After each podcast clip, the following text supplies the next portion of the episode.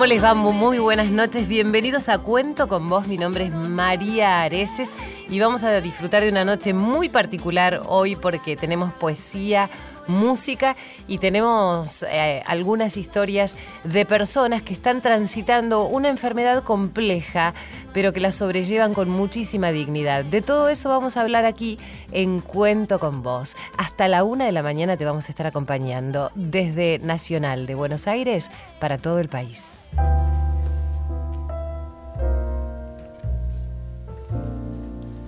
Blue and Green relaja a mis gatos.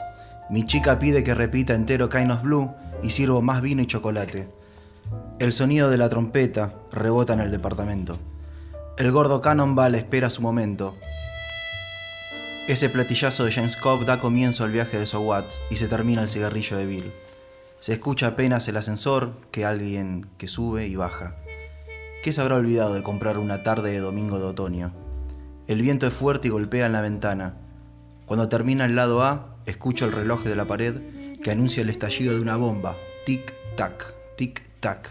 Y comienza All Blues. Entonces, todo se desactiva. Los explosivos, el mal, el odio, que en cualquier momento hará estallar el puto mundo. Pero antes, déjame escuchar una vez más este disco. Solo una y otra y otra vez más. Terminó la música, no hay ruidos en la calle, todos duermen y yo sigo acá, tirado en el sofá, esperando que algo o alguien apriete el botón y el vinilo empieza a girar una vez más, solo una vez más, y otra, y otra, y otra una vez más que se parezca a la eternidad.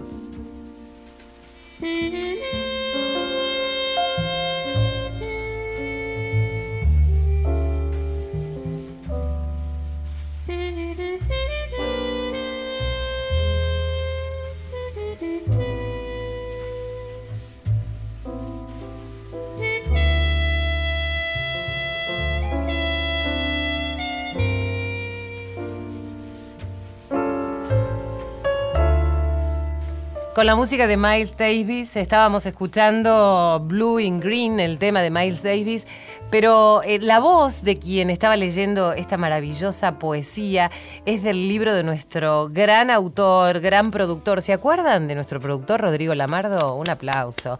Bienvenido, Rodri, ¿cómo ¿Qué estás? tal? Muchas gracias por la invitación. No, por favor, acaba de sacar, ¿es el segundo libro que sacás? El primero formal. El primero formal, pero tiene otro de poesías y la verdad que es una maravilla porque el libro se llama, es un librito muy chiquito, muy fácil de leer y muy lindo porque está muy bien escrito, tiene una poesía encantadora y básicamente habla del jazz y el vino, ¿no? Pero en, en cada una de estas letras hace referencia a los grandes músicos de jazz, inclusive eh, recién leía Domingo de Otoño, pero por ejemplo tiene algunos de los de, lo, del- de las poesías se refieren a conversaciones imaginarias entre músicos de jazz que él ha imaginado dentro de su sapiencia en lo que tiene que ver con la música del jazz. Así que felicitaciones Rodrigo por la combinación de todos tus saberes eh, y de todo tu arte. Bueno, muchas gracias.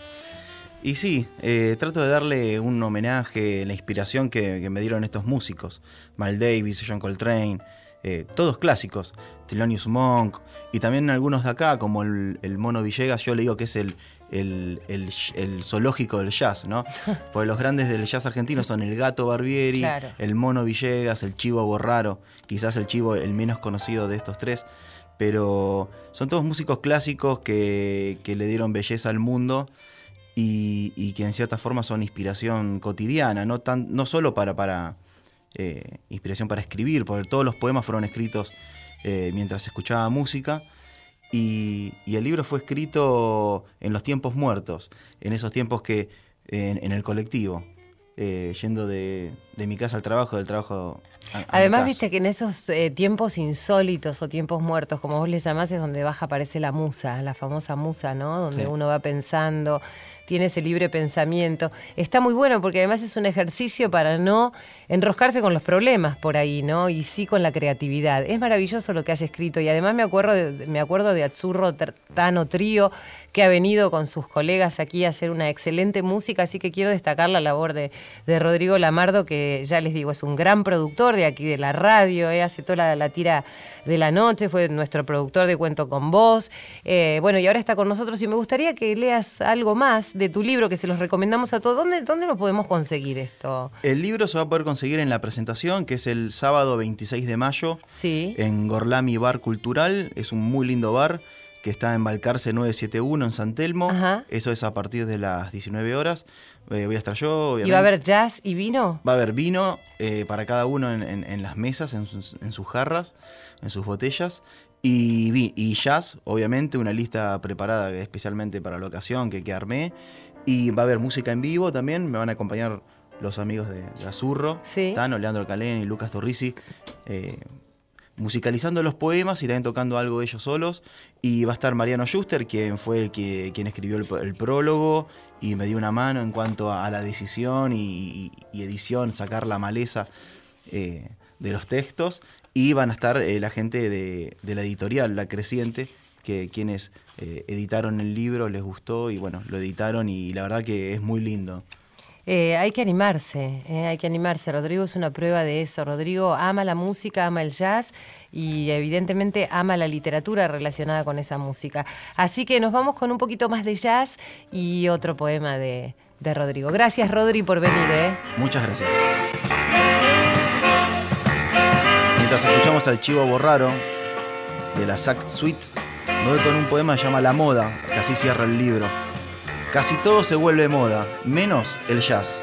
Es para unos pocos, los solitarios, los bebedores, los que buscan despertar algo en su interior, la calma o el fuego, y los que buscan el cross a la mandíbula, como Jaco. Casi todo se vuelve moda, menos los nervios de Barbieri y los hachazos de Cecil Taylor. Casi todo se vuelve moda, menos los cachetes inflados de Gillespie y la galaxia Sonra. El jazz es para unos pocos. Chet pide más medicamentos, Glenn estalla en el aire, López Ruiz acumula bronca, Armstrong sonríe a los blancos y Billy vomita las frutas podridas de la historia de los perdedores. El jazz es para unos pocos, aquellos que están decididos a encontrarse y decir, somos lo que tocamos. Gracias Rodrigo Lamardo, eh. muchísimas gracias por este libro. Les reitero, Jazz y Vino eh, de Rodrigo Lamardo, el día 26 de mayo. 19 horas en Gorlami Bar Cultural, Balcarce 971, San Telmo. Ahí pueden adquirir el libro y compartir un lindo momento de jazz y vino.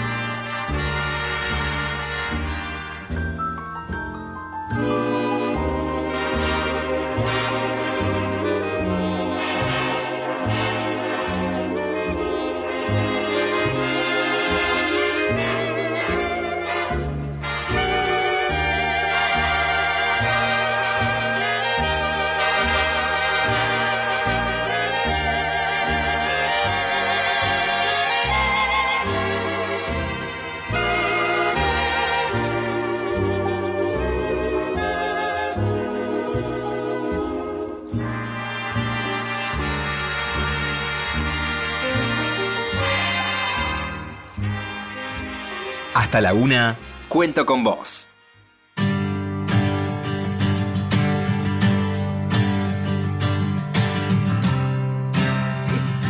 Hace instantes nada más teníamos la visita aquí de nuestro compañero, nuestro colega, eh, productor Rodrigo Lamardo, que escribió este libro lindísimo que se llama Jazz y Vino.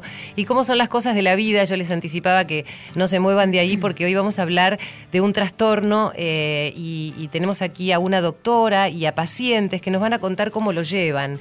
Eh, la verdad que los veo aquí y los veo espectacularmente bien, pero bueno, eh, vamos a, a esperar que ellos nos cuenten cómo están transitando esta patología. Así que voy a presentarles a la doctora Tomoko Arakaki. Hola, doctora. Sí, hola. Muchas gracias. Eh, buenas noches a todos. Bueno, estamos con dos pacientes que son Julio y Liliana. Muy buenas noches. ¿Qué tal? Buenas noches. ¿Cómo les va? Muy y bien, también a, a un psicólogo que ya nos va a contar de todo lo que mm, puede implicar este, desde el punto de vista psicológico esta enfermedad. Él es Juan Pierloni, ¿está bien? Leoni. Ah, Leoni. Pier Italiano. Leoni. Pier. Leoni. Ah, mi- bien italiano. Italiano, Tenemos italiano. japoneses, italianos. ¿Qué tal? Buenas noches. Bueno, se los ve a todos muy bien, así que yo no sé mucho de qué se trata esta enfermedad. Sí, por supuesto que me puse al tanto para poder charlar con ellos, pero la verdad que imaginaba personas que estaban en peores condiciones y sin embargo se los ve desplazarse muy bien, se los ve con una actitud sumamente positiva, pero bueno, vamos a empezar charlando con la doctora, primero sobre toda la cuestión que tiene que ver con lo, con lo estrictamente biológico, con lo estrictamente médico, después vamos a hablar con el doctor para que nos cuente desde lo psicológico ¿eh? cómo, cómo puede afectar esto y por supuesto la historia de los pacientes. Doctora, vamos a hablar de qué es el, el Parkinson, porque cuando uno habla de Parkinson, lo primero que piensa y lo primero que imagina personas que tiemblan todo el tiempo y que tienen movimientos este, casi ininterrumpidos con su cuerpo y que les cuesta eh, tomar objetos, escribir, desplazarse. Sin embargo, yo los veo este, a Julio y a Liliana y no los veo en esa situación, así que me gustaría que me cuente cómo es la enfermedad. Sí. Eh, bueno, es considerada eh, la segunda enfermedad más frecuente neurodegenerativa, o sea, después de la enfermedad de Alzheimer es la más frecuente. Se presenta generalmente en pacientes mayores de 65 años, pero hoy día vemos en pacientes cada vez más jóvenes. Ven a Liliana que ella empezó a los 30 y pico. ¿no? Creo. Tenés 30 y- mi edad, Liliana, vos tenés eh, 51, 51, claro, yo tengo 52, sos muy joven. Empezó muy joven. Igual no es lo más común la edad de ella, pero por ejemplo a los 50, 55 años es muy común de ver que hay pacientes que comienzan con estos síntomas de la enfermedad de Parkinson. ¿Por qué es cada vez más frecuente ver gente joven? Eh, se considera que hay varios factores. Uno es el factor ambiental, donde hay tóxicos ambientales.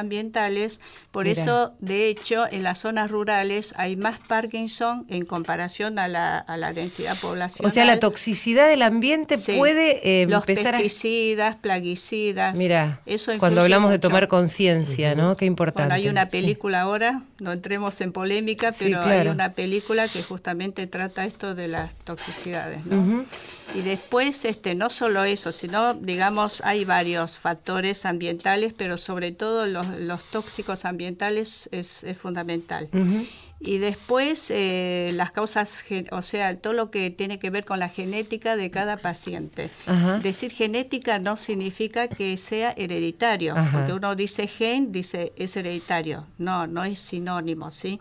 O sea que algún gen eh, en algún momento de la vida, por ahí hay, hay algún cambio, una mutación, y frente a estos factores ambientales, por ahí facilita para que se desencadene esta, esta enfermedad. No cualquiera puede tener enfermedad de Parkinson, por eso. Claro, ¿quiénes pueden tener enfermedad de Parkinson? Alguien que lo tenga en, la- en- este gen que puede haber mutado, alguien que se vea afectado por la toxicidad del ambiente y hay alguna otra cuestión más que puede afectar en esa persona para que tenga la enfermedad. En realidad no se conoce muy bien cuál es el origen de la, de la enfermedad, pero aparentemente hay unas proteínas que se pliegan en forma normal y cuando hay ese plegamiento anormal es cuando se produce como una acumulación de sustancias de esa proteína que se llama alfa-sinucleínas y esa acumulación provoca toxicidad en la célula, en las neuronas y la neurona se muere. Esa, esa es la neurodegeneración, porque se van muriendo neuronas que producen dopamina en el caso de Parkinson, entonces cada vez tiene menos neuronas que producen menos dopamina y justamente los pacientes con Parkinson lo que tienen es déficit de dopamina. Ajá. Entonces todo lo que hace las funciones que dependen de la dopamina no lo puede hacer en forma correcta. Uno de los, ¿Cuáles son las funciones que dependen de la dopamina? o sea, tiene muchas funciones, pero la más importante es esto de control motor, o sea, todo lo que es tiene que ver con eh, organizar los movimientos. Yo quiero hacer un movimiento y yo tengo que saber cómo voy, con qué fuerza voy, por qué lado voy. O sea, no tengo que hacer movimientos extraños ni movimientos extras. Entonces el cerebro, por un lado, me dice, tengo que ir para tal dirección con una fuerza determinada, con una dirección determinada. Pero por otro lado, el cerebro dice, no vayas para allá o para acá porque el camino es más largo, por ejemplo. Es decir, que el cerebro mismo parece como que tuviera una contradicción. eh, pero en- controla, Ajá. estimulando por un lado, inhibiendo lo que no se debe Claro. hacer. Cuando yo pierdo la dopamina, en alguna parte de todo ese circuito se pierde ese control. Entonces empieza a haber movimientos involuntarios, que es el temblor. Empieza a haber problemas del tono muscular, que es la rigidez. Y lo más importante es la lentitud de movimientos. Ah, y mira. eso también por déficit de dopamina.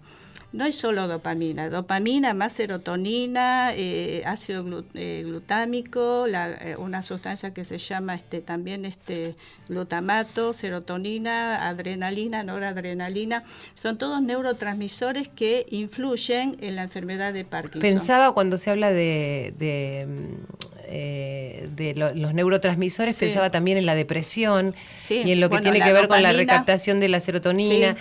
Eh, y digo, eh, ¿cuánto? A ver, hay muchas enfermedades neurodegenerativas, recién hablábamos del Alz- Alzheimer. ¿Por qué algunas personas Sí. con esa neurodegeneración, no sé si está bien dicha la palabra, eh, de las neuronas, tienden a tener una enfermedad y otras tienden a tener otra? ¿Son este, cuestiones absolutamente distintas desde el punto de vista biológico? Son ¿O pueden estar combinadas? Bueno, eh, en los últimos años se ve que hay algunas combinaciones, pero eh, desde el punto de vista biológico en general es todo neurodegeneración, es un envejecimiento de las neuronas o del cerebro, ¿sí? ¿Dónde se envejece? Por ejemplo, en la, en la enfermedad de Parkinson se envejecen estas, estas neuronas que, Que son tienen las que ver más con- claro. En el Alzheimer se envejecen las neuronas que son de la parte de la corteza del cerebro, que son las neuronas que tienen que ver con la acetilcolina. ¿Sí? Es otro neurotransmisor. Entonces empieza a disminuir la sustancia, eh, también lo mismo que como la, la dopamina. Y empieza a degenerarse desde la corteza. Y la corteza, como se dice así habitualmente, que es la zona que piensa del cerebro, y empieza a perder la memoria primero. En cambio, en la enfermedad de Parkinson se, se empieza a deteriorar la zona donde tiene que controlar estos Los controles de movimientos. movimientos. Eh, En realidad no es tan sencillo así, es mucho más complejo porque el primer lugar donde empieza a degenerarse está en la zona del bulbo protuberancia y el lóbulo olfatorio.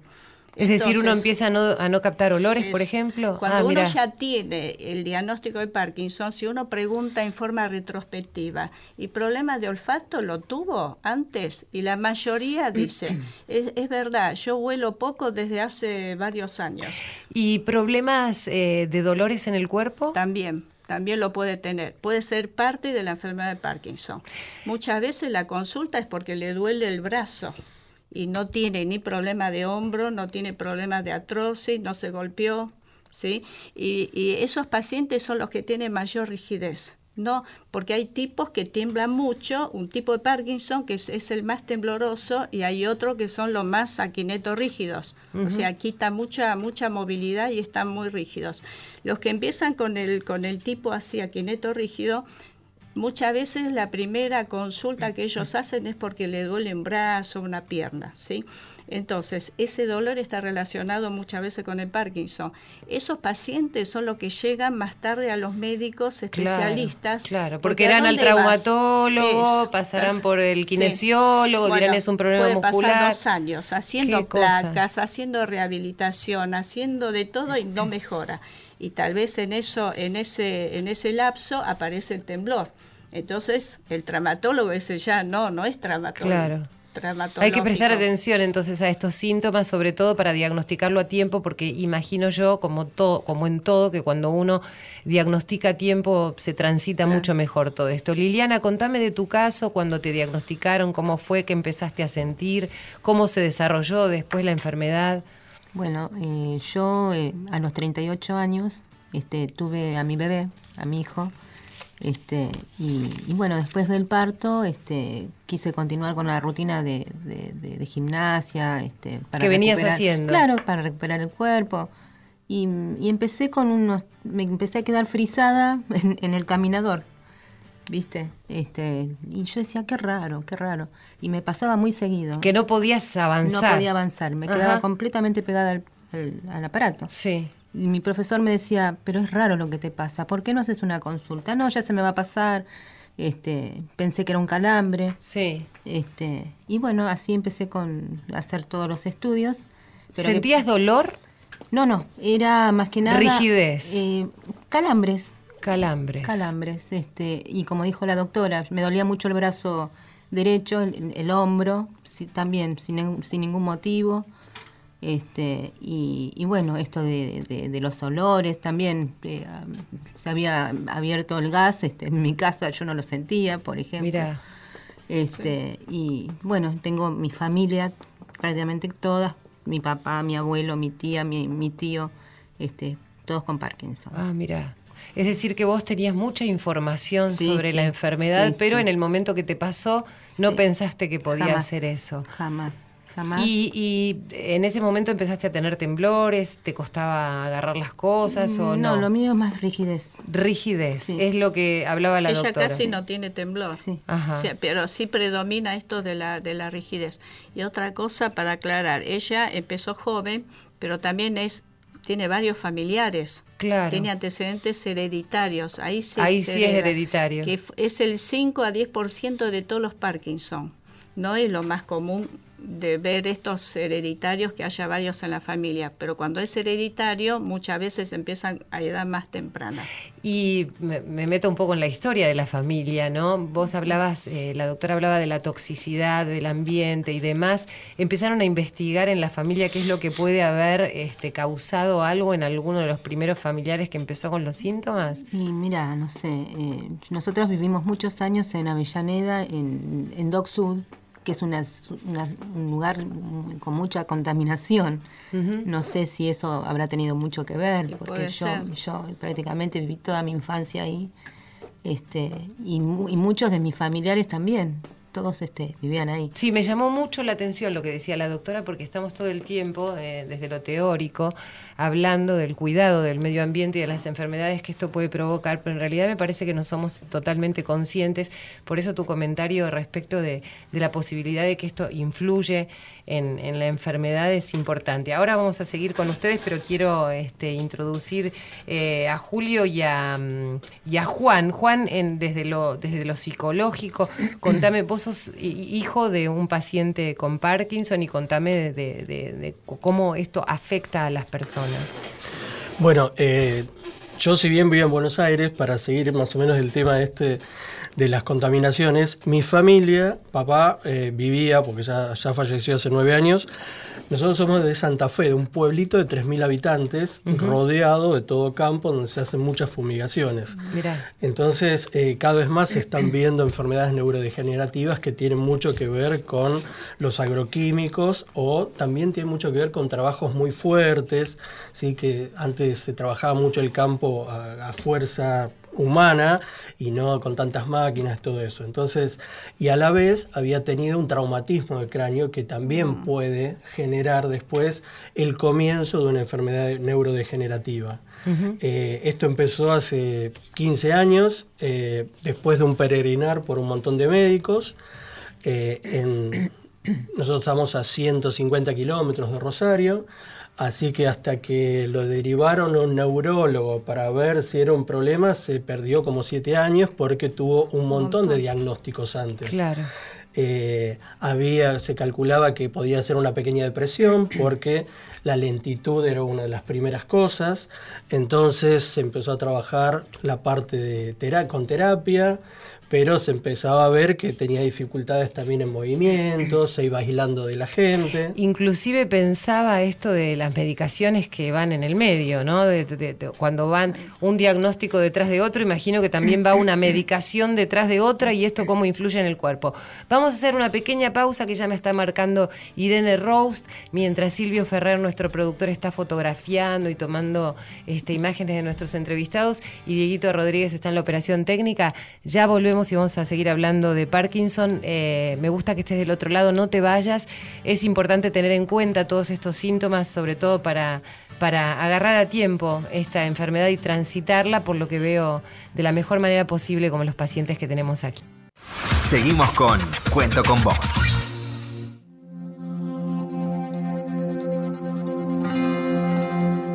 Y estamos descubriendo muchísimas cosas, ¿eh? uno tiene preconceptos o falta de información muchas veces sobre determinadas patologías y estamos descubriendo un mundo totalmente distinto que tiene que ver con el Parkinson, cómo sobrellevar esta enfermedad, los tipos eh, de, Parkinson que hay, cómo se manifiestan. Y justo le había hecho la presentación al eh, doctor Juan Pierre Leoni, que es presidente de ACEPAR, que es la Asociación Civil de Enfermedad de Parkinson, y le preguntaba, él, si su papá falleció, pero tenía Parkinson y estábamos hablando de cómo la contaminación ambiental puede generar esta enfermedad, pero también la estábamos abordando desde el punto de vista psicológico, ¿no? Cómo los pacientes pueden empezar a sobrellevar esta enfermedad, a amigarse. Creo que cada vez que uno tiene una patología tiene que empezar a comprenderla, amigarse y a poder sobrellevarla para tener una mejor calidad de vida, ¿no?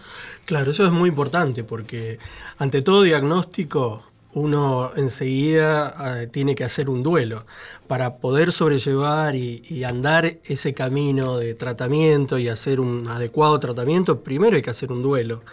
Hay que aceptarlo y aprender a vivir con esto. Eh, esto es un diagnóstico que no tiene cura, es progresiva, degenerativa, es normal que a todo paciente le caiga mal, pero es tratable.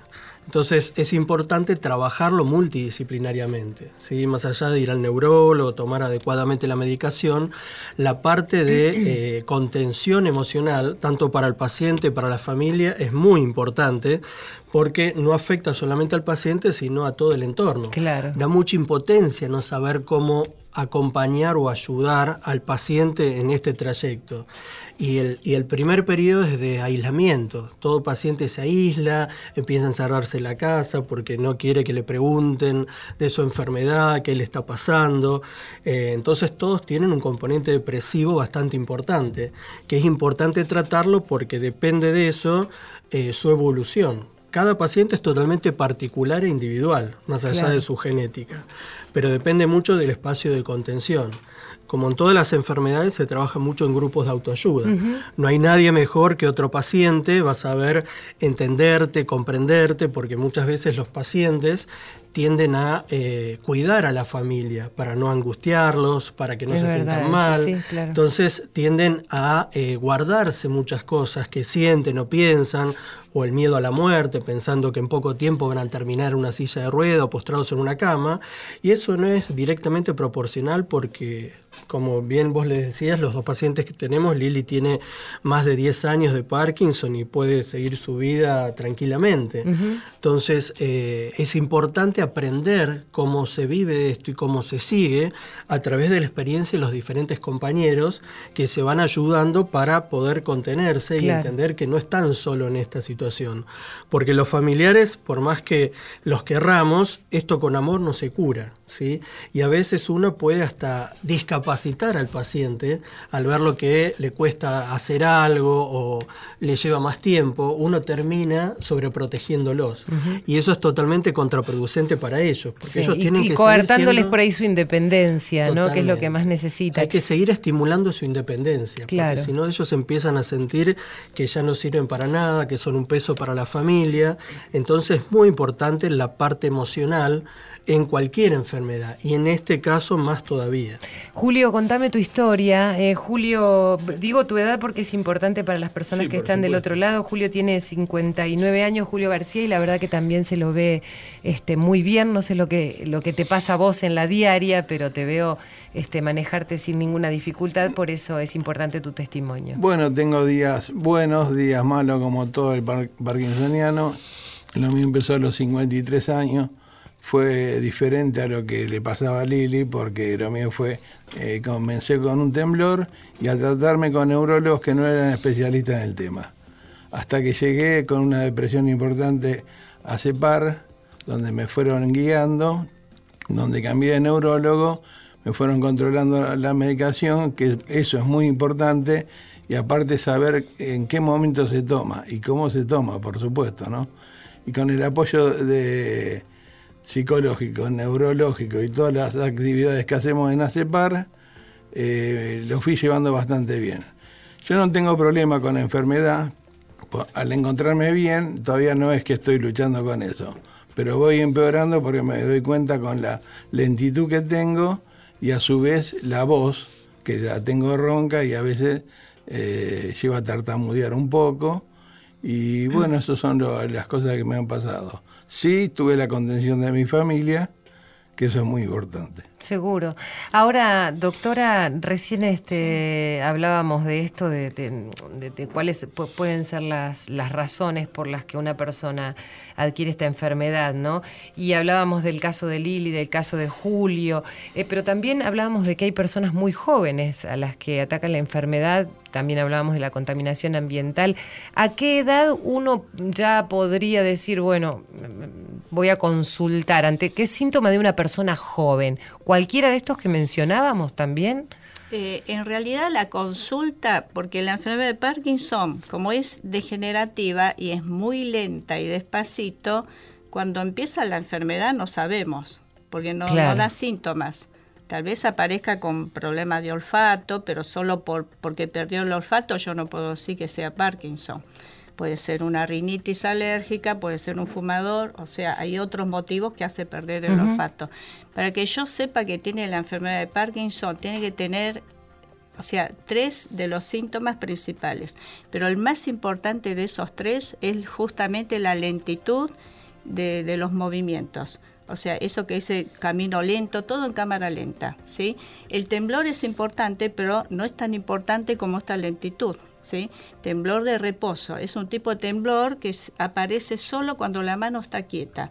No tiembla cuando uno quiere hacer algo, cuando quiere tomar un vaso de agua. En general tiembla cuando la mano está en reposo. Ahora, me llamó la atención lo que decía Julio, que él había consultado a muchos neurólogos no especialistas y digo, igualmente, al ser neurólogo, eh, ¿no puede detectar que hay algo que debe derivar y que puede tratarse de Parkinson? Eh, el diagnóstico de Parkinson no hay nada en los estudios que salga. Por ejemplo, diabetes, uno hace estudios de laboratorio de sangre y le sale valores altos y uno puede pensar que ya empezó o que tiene ¿Es diabetes. por descarte? No, no, no, es por el examen físico y el interrogatorio bien hecho. Y se hace estudios de imágenes para descartar otras causas, que por ahí me equivoco, no es Parkinson y es por otra causa secundaria. Pero si el paciente cuando yo reviso no tengo esa bradiquinesia eh, y no tengo la rigidez y no tengo temblor de reposo, bueno, temblor de reposo lo puede tener o no, pero si no tengo bradiquinesia, no es Parkinson. O sea, por más que tiemble así, no tengo la lentitud, bradiquinesia, lentitud de movimientos, no es Parkinson. Por eso es lo que el, el psicólogo decía, eh, Juan decía, eh, no todo lo que tiembla es Parkinson. Hay Claro. muchos temblores y no, y, y no es Parkinson porque tiemble. Hay un temblor que se llama temblor esencial o temblor familiar. Y se le decía antes temblor benigno porque lo único que tiene es temblor. No tiene ni lentitud de movimiento ni rigidez. En, en el Parkinson uno tiene que revisar. Y esa, ese, esos síntomas en general empieza de un lado y con los años va progresando del otro lado. Bueno, y decíamos, el doctor decía, no todo lo que tiembla es Parkinson y hablábamos de otras definiciones, de algunos temblores que pueden tener otras causas y mencionabas el temblor familiar, ¿cómo es eso? Sí, en general es el diagnóstico diferencial más frecuente porque el temblor esencial generalmente es hereditario y se mantiene en temblor, ¿sí? O sea, es solo temblor, no tiene ni la lentitud de movimiento que tenía el Parkinson o que tiene el Parkinson, ni la rigidez que tiene el Parkinson. ¿Y también tiene que ver con una causa neurodegenerativa o puede ser una No, causa no nerviosa? Está discutido si es neurodegenerativa, pero es más para no que sí. ¿sí? Claro. Porque neurodegenerativa significa que es algo que va a progresar y va- Claro. va, dando otros síntomas. Y eso pasa en el Parkinson. Claro. Pero en el temblor esencial en general no sucede eso. Por Claro. eso no es una neurodegenerativa. Claro, tal vez pueda tener que ver No más con una causa emocional, ¿no? Este. No, lo emocional, eh, muchos son hereditarios Ajá. ahí, porque muchos tienen algún familiar que tiembla en, en el temblor esencial, cosa que en el Parkinson son pocos los que tienen antecedentes Claro. familiares. Y otra característica es que el temblor este familiar tiembla cuando quiere hacer algo, no cuando está en reposo. Cuando está en reposo casi no tiembla. Todo lo contrario del Parkinson. El Parkinson es precisamente cuando está en reposo, Claro. ahí es donde se Por, e- detecta. por eso cuando uno revisa, el que es especialista está acostumbrado a ver, se da cuenta enseguida Claro. cuál es uno y cuál es otro. Bueno, la doctora es especialista precisamente, eh, se llama Tomoko Arakaki, ¿eh? Eh, de origen japonés y eh, su hijo Tsutomu Sanaji, ¿eh? le va a gustar mucho el programa de hoy porque le gusta mucho el jazz y empezamos con Rodrigo Lamardo, Chotomate Kurasai. Ah, ay, domo arigatou gozaimasu. ¿Viste? Hacemos en Japón. ¿Sabes qué? Mañana hacemos un programa chino, Internacional. japonés, todo. pero Bueno, y al doctor eh, Juan eh, le quería preguntar cómo podemos hacer, a dónde tenemos que recurrir eh, para que podamos acompañar a los familiares, si es que tenemos algún familiar, algún amigo, ¿qué le decimos? ¿Dónde puede ir? Más allá del diagnóstico primero, ¿no? Cuando uno ya sabe que se le ha detectado la enfermedad. ¿Qué hacemos a partir de ahí para tener una contención y todo esto tan importante que vos mencionabas antes? Bueno, eh, se pueden comunicar a CEPAR al 4823-2283 o en Facebook a CEPAR Parkinson Argentina, donde ahí pueden ver todos los talleres y las cosas que nosotros hacemos. En ACEPAR, aparte de la contención, guiar, asesoramiento, nosotros todos los jueves del año tenemos talleres de kinesiología, fonoaudiología, psicología, tai chi, yoga, tangoterapia, musicoterapia, terapia ocupacional, estimulación cognitiva, todas las terapias alternativas que complementan la parte farmacológica. Qué bueno. Julio, ¿y cómo es tu vida hoy por hoy? Me decías que estás muy acompañado por tu familia, que sabes, bueno, que, que hay días que sentís que esto va avanzando, pero tenés emocionalmente, tenés una contención importante de tu familia, ¿no? Sí, por supuesto, pero lo más importante es el paciente. Si uno no se encuentra bien, por más familiares que tenga, que yo se lo agradezco a la familia, pero es difícil llevarlo adelante, ¿no? Claro. El tema es eh, las actividades, que uno de teoría sabe bastante, pero la práctica es bastante difícil también hacerlo. Claro, Por eso tenemos también la contención de los profesionales. claro. ¿Y vos haces esas actividades y tratás de estar en los talleres? En los talleres un poco Más más o me menos. alejé. Más medio vago está Julio, me Estoy bastante con la vagancia. Sí. Pero dentro de todo me muevo, me veo bien, por eso también me confío. Claro. Que es un error muy grande porque sé las consecuencias que puede traer. Claro. Porque mientras tanto estuve haciendo las actividades en ACEPAR, yo me encontraba muy bien. Cuando dejé, empecé a notar ciertos Claro. síntomas que son del Parkinson. Vamos a ponerse las pilas, Julio. ¿Y Lili? Yo, mira, yo hago de todo. Yo hago de todo. Este, llevo una vida prácticamente normal. Este, bailo tango. Ah, mirá. Este, este, ahora empecé a cantar. Está mejor que cualquiera de todos nosotros, digo, porque yo, ¿sabes qué? Esto me descadero todo para... ¿Vos bailas tango, Julito, también? No, twist. Ah, pf, a ver, los pacientes de Parkinson que bailan twist. Mira, entre Irene y yo no podemos hacer uno. Así que, bueno, ella hace zapateo americano, sí, me está diciendo de todo del otro lado. Lili, me decías, ¿bailas tango? tango, ¿Estás estudiando canto? Estoy estudiando canto. Este, empecé a tomar las clases en el Hospital Ramos Mejía. Mirá. Este, ahí hay un taller también muy, muy lindo, muy este, bailamos todos los martes, lo, Yo soy- lo coordina la doctora. La- ¿Vos eh, coordinás los Eh, talleres? con la doctora Garreto y el doctor Sergio Rodríguez. Ahí en el hospital. Ramos Mejía. Perfecto. Bueno, ya saben, ahí en el Hospital Ramos Mejía está la doctora Tomoko Arakaki. Lo quiero pronunciar seguido para que parezca que sea japonés. bueno, y el doctor Juan Pierleoni, ¿eh? que es psicólogo de ACEPAR allí. Decía, vamos a repetir el teléfono antes de despedirnos. 4823-2283 o en Facebook ACEPAR Parkinson Argentina.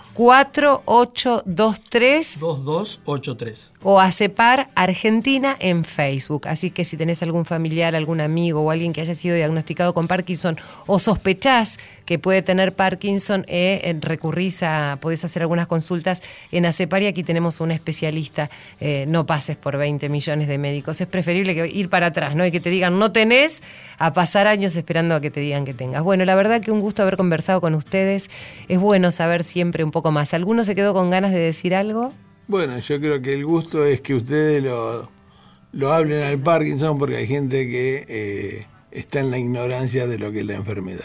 Bueno, me alegro que, que- que pienses eso porque la idea es esa, ¿no? Poder informar eh, para que todos sepamos un poco más de cómo abordarlo en el caso de que tengamos a alguien cercano, este, cómo poder comunicarlo eh, a los demás. Así que Es Juan, importante acercarse a las asociaciones, porque muchos tienen miedo de que si van a ver otro paciente le va a hacer mal, le puede hacer Claro. daño, y es todo lo contrario. Uno se siente más contenido y aprende más cosas. Más conocen su enfermedad, mejor la pueden tratar. seguro. Bueno, muchas gracias a los cuatro, ha sido muy importante su testimonio, bueno, y esperamos tenerlos pronto de vuelta en la radio. ¿eh? Gracias. Gracias, Gracias. hasta la Buenas próxima. noches. Gracias, buenas noches. María Areces en la radio de todos. Cuento con vos.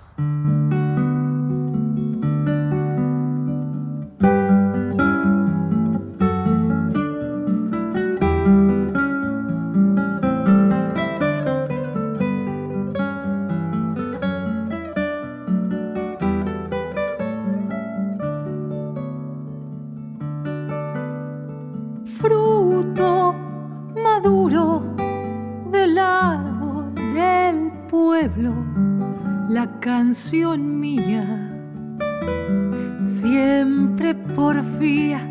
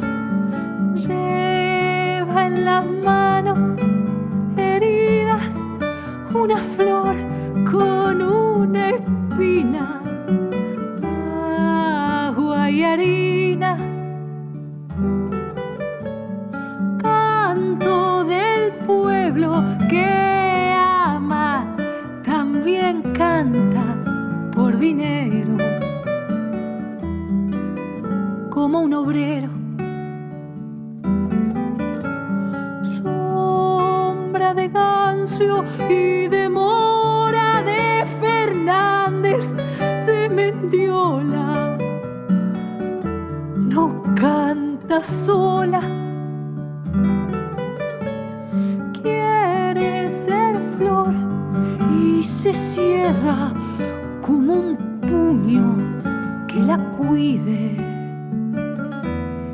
Eso me pide.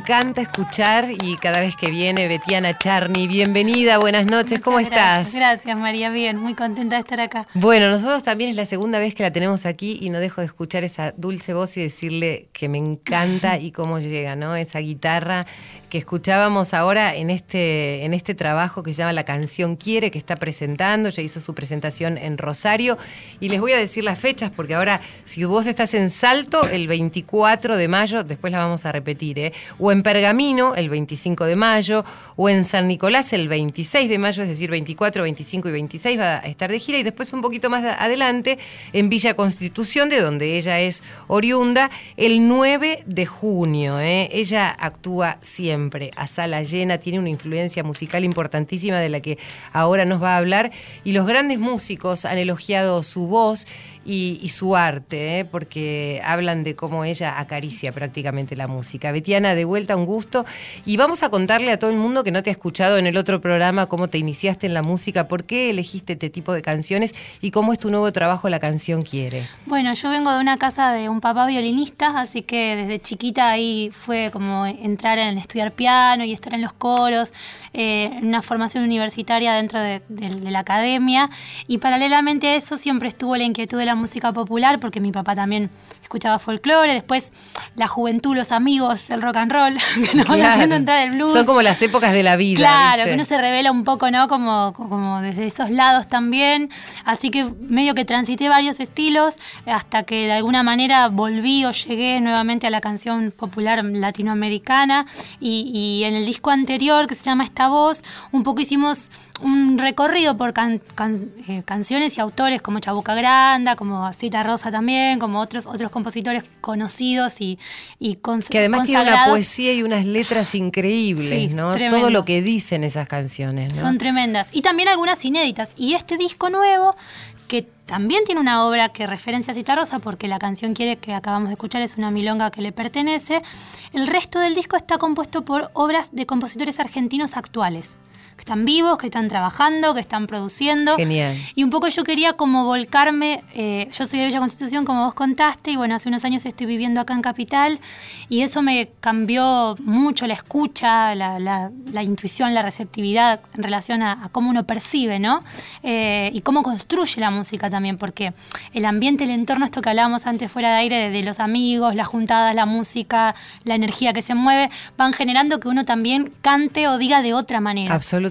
Entonces, eh, esa influencia lo que fue generando fue que yo buscara canciones que si bien siguen perteneciendo al cancionero popular argentino y tienen una fuerte raíz en la música folclórica, no todas son una chacarera, un gato, una milonga, sino que algunas canciones de este disco son canción folclórica, ¿no? ¿Cómo se hace para elegir el repertorio de un disco, no? Debe, debe ser una búsqueda interminable hasta que uno va seleccionando, porque creo que uno se enamora de toda la música, porque creo que no hay nada más maravilloso, ¿no? Desde cualquier música clásica de los grandes compositores, este, la música popular, eh, la música latinoamericana, pero digo, eh, para, para elegir un repertorio, bueno, uno se centra en el tipo de música que quiere hacer dentro de tu estilo, pero a partir de ahí se te presentan un montón de canciones, ¿no? o lo que uno quiere decir en ese disco. Sí, es eso, es muy difícil. A mí me ordenó mucho eh, tener un concepto, digamos, que quizás el público no lo recibe literal, pero es algo que a uno le da como un hilo conductor para poder decidir y tomar ciertas decisiones estéticas. Por ejemplo, que yo dije, quiero que el disco suene como sonamos en vivo como no voy a poner una orquesta de violines que después no van a estar en el escenario. O sea que nos vamos como una cosa más austera, nos vamos a arreglar con la banda y tenemos algunos invitados, está Juan Falú, está la Chiquiledema, Qué bueno. está Milagros Caliba, y, pero son gente primero que son mis amigos también y que estuvieron de hecho en la presentación que hicimos en Capital en Hasta Trilce y estuvo buenísimo porque sonó el disco, o sea, no, no había ninguna cosa agregada. Eso fue una primera decisión. Después que esto, que yo quería canciones más bien inéditas de gente actual, gente a la que le puedes mandar un mensaje y preguntarle cómo era la letra que no la entendiste o por qué puso, cómo es ese acorde. Digo, poder dialogar. Qué bueno eso, ¿no? De, tener un contacto con el autor de, la música que estás cantando, ¿no? Y además que eh, te dé como el ok. ¿no? O no, porque hay, hay, yo no sé si a todos les gustan las versiones que hicimos. Tenemos ahí uno, uno que nos dijo como, bueno, hagan lo que quieran, se porque también le hicimos versiones a esas canciones que no son tan conocidas. Pero lo interesante es esto, de usar el tiempo real, ¿no? La, oportunidad de dialogar con el autor, como vos decías, con la obra, de intercambiar, de, proponer, y en todo caso, otro compositor me dijo, decí lo que vos quieras. Si vos entendiste eso de la letra, decilo así. Obviamente que yo después respeté lo que él me, lo que él cantaba, ¿no? Pero eso que con las obras de los grandes, que uno lo sigue eh, teniendo como referentes, no puede hacer porque esas personas físicamente ya no están. Claro. Eh, esto te da como una posibilidad de estar más cerca como de la masa, de la cocina. Y a mí mí me parece que es necesario que en algún momento tomemos ese contacto. Además pienso que una canción es algo tan personal, ¿no? Sobre todo cuando uno escribe, algo muy personal que muchas veces tiene una historia, ¿viste? Cuando, qué sé yo, no sé, te enterás de la, de la historia de una canción y la escuchás de otra manera, Mm, cuando ni empezás hablar. a saber lo que le pasaba a ese autor en ese momento. Y a veces son eh, canciones muy claras en cuanto al concepto y otras no tanto, ¿eh? que son por ahí palabras sueltas y que tienen una interpretación absolutamente subjetiva. Entonces esto me parece que es lo que lleva a que cada uno de los, que, de los artistas le ponga lo suyo, ¿no? Y supongo que si al autor le gusta es maravilloso. ¿Crees que sigamos escuchando, Dale. Betiana?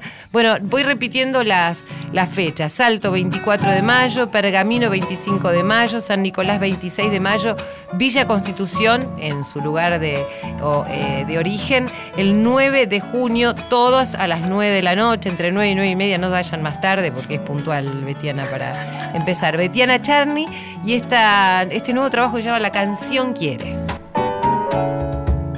Porque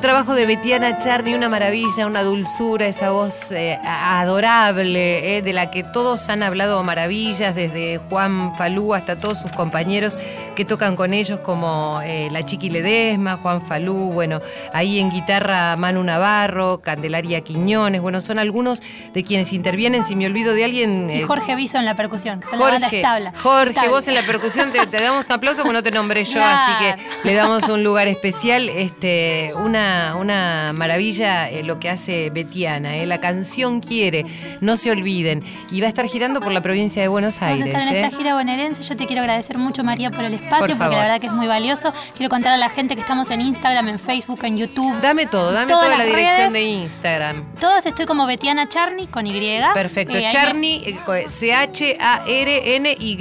Y allí se pueden con- contactar con nosotros y quiero agradecerte a vos y a toda la gente que nos ayuda siempre difundiendo. Quiero invitar a la gente a que venga a ver música en vivo, que en estos momentos donde a veces los ánimos andan ahí medios inestables, juntarnos, encontrarnos, cantar, eh, digo, volver a salir un poco de la pantalla y, y a, y a seguir tendiendo estas redes de la identidad que, que la hacemos entre todos. Así Sí, donde que- todos nos unimos en torno a una energía que tiene que ver con esto, ¿no? La música y lo que eso transmite. Bueno, ahí Irene Rose eh, me hace señas detrás del vidrio porque ya se nos ha terminado el tiempo. Gracias, Diego Rodríguez.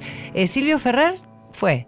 Está por ahí, Silvio Ferrer. Bueno, ¿cómo se llama tu compañero que Román Rivas en la prensa y en la Román ayuda. Rivas. Y un beso en- a Lili. que- Bueno, a Lili Sass, eh, que te mejores, Lili, sabes que te queremos un montón. Y vos que estás del otro lado, de Nacional de Buenos Aires para todo el país, contá conmigo, porque yo sé que cuento con vos.